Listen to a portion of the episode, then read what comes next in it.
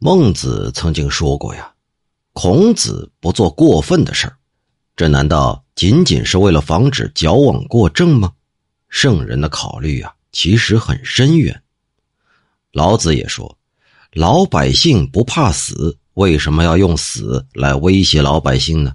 哎，实际上啊，老百姓不是不怕死，而是到了自知必死的时候，那才不怕死。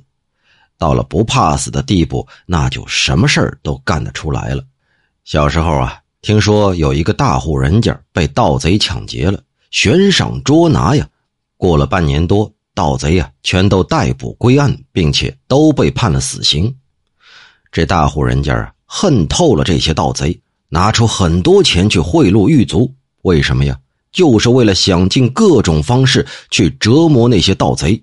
让他们是站也站不起来，躺也躺不下去，还把他们绑起来不让上厕所，以至于啊，这裤子里都生了蛆虫在那蠕动着。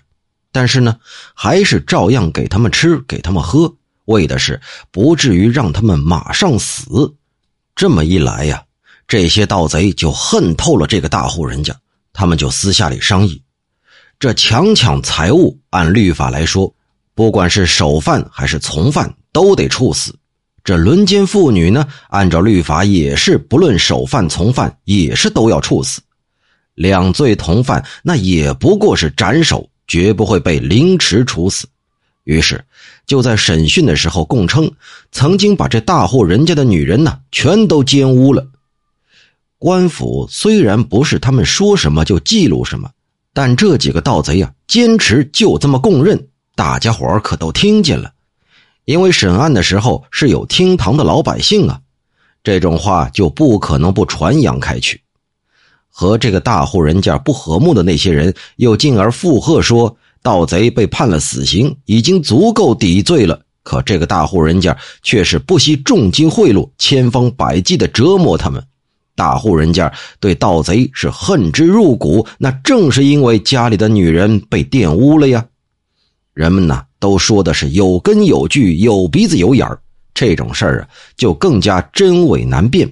这大户人家的名声自然就受损，后悔都来不及呀。盗贼后来伏法被问斩，不能怨大户；即便被拷打审讯，带着枷锁关押着，也不能埋怨大户。这是依法受到的惩罚。可是，在律法之外百般虐待这些罪犯，当然就不甘心呢。对着石头扔石头，力量过大，那必定会反弹过来，只为图一时的痛快，受百世的玷污，这难道不是做事做得过分了吗？这么说呀，圣人的考虑真的是很深远呐。